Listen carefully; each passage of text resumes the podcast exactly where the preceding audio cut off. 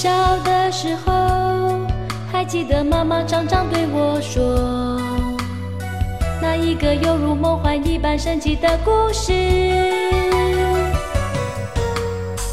只要闭上眼睛，就进入欢乐梦境，一个似远又似近的梦幻世界。你好，我是欧福云。我爱童话故事，你呢？那我们就一起走进那神奇梦幻的童话世界，好吗？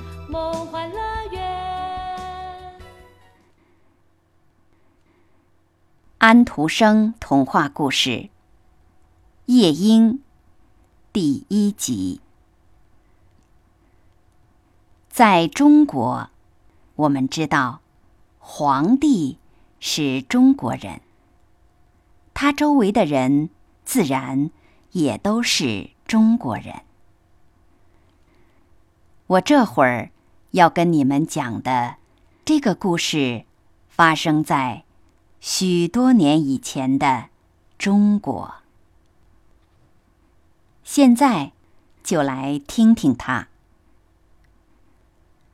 我要讲的这个皇帝。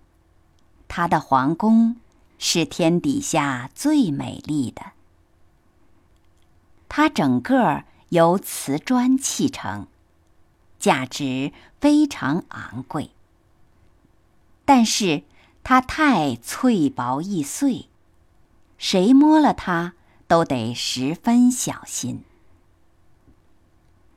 在花园里可以看到最珍奇的花卉。上面系着美丽的银铃，叮铃，叮铃响。人们走过都不由得会注意到那些花儿。的确，皇帝的花园里样样东西都是呱呱叫的。这花园大的连园丁自己也不知道它到哪里为止。曾经到过花园那头的人都知道，那里有一大片宏伟的树林。树林很高，斜斜的通到蔚蓝的深海边。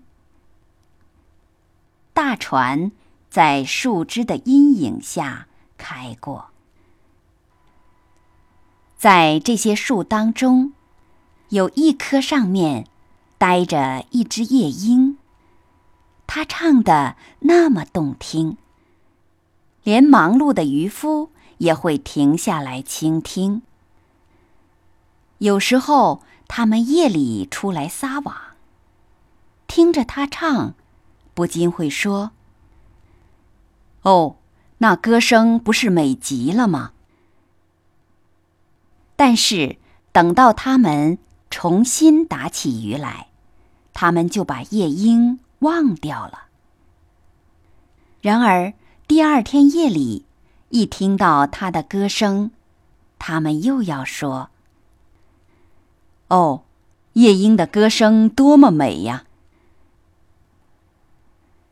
世界各国的人来到皇帝的京城，他们非常仰慕这个地方，还有皇宫。和花园，但是，一听到那夜莺的歌唱，全都说这才是所有东西当中最好的。这些旅行者回国以后，介绍他们的见闻。有学问的人还写成书，书中描写这座京城。皇宫和花园，但是他们没有忘记那只夜莺，说它真正是最大的奇迹。会写诗的人写美丽的诗来歌颂这只住在海边树林中的夜莺。这些书畅销全球，其中一些来到了这位皇帝的手里。他坐在他那把金交椅上，一面读，一面不时点头称赞，因为他看到把他这座京城、他的皇宫和他的花园描写的如此美丽。他感到十分高兴，但是当皇帝读到其中要数夜莺最美丽这句话的时候，他说话了：“这是怎么回事啊？我根本不知道有什么夜莺。在我的帝国里有这么一只鸟吗？”甚至就在我的花园里，这个我可从来没听说过。看来读书可以知道一些事情。于是他把他的一个侍臣招来。这个侍臣是如此高贵，任何比他地位低的人对他说话，或者。问他一件事情，他都不愿意理睬。这里提到了一只非常了不起的鸟，这只鸟叫夜莺。这回是皇帝对他说话。他们说这是我整个庞大帝国里最好的东西。这件事。为什么从来没有人告诉过我？这名字我连听也没听说过。这位侍臣回答说：“他从来没有被进贡到宫里来呀。我要他今天晚上就送到这里。”皇帝说。我有什么东西，全世界竟然都比我自己更了解。我从来没有听说过这只鸟。侍臣还是说：“不过我一定尽力去找到它。但是到哪里去找这只夜莺呢？”这位侍臣又是上楼又是下楼，走遍一个个大厅和一条条长廊，但是他遇到的人没有一个听说过有这只鸟。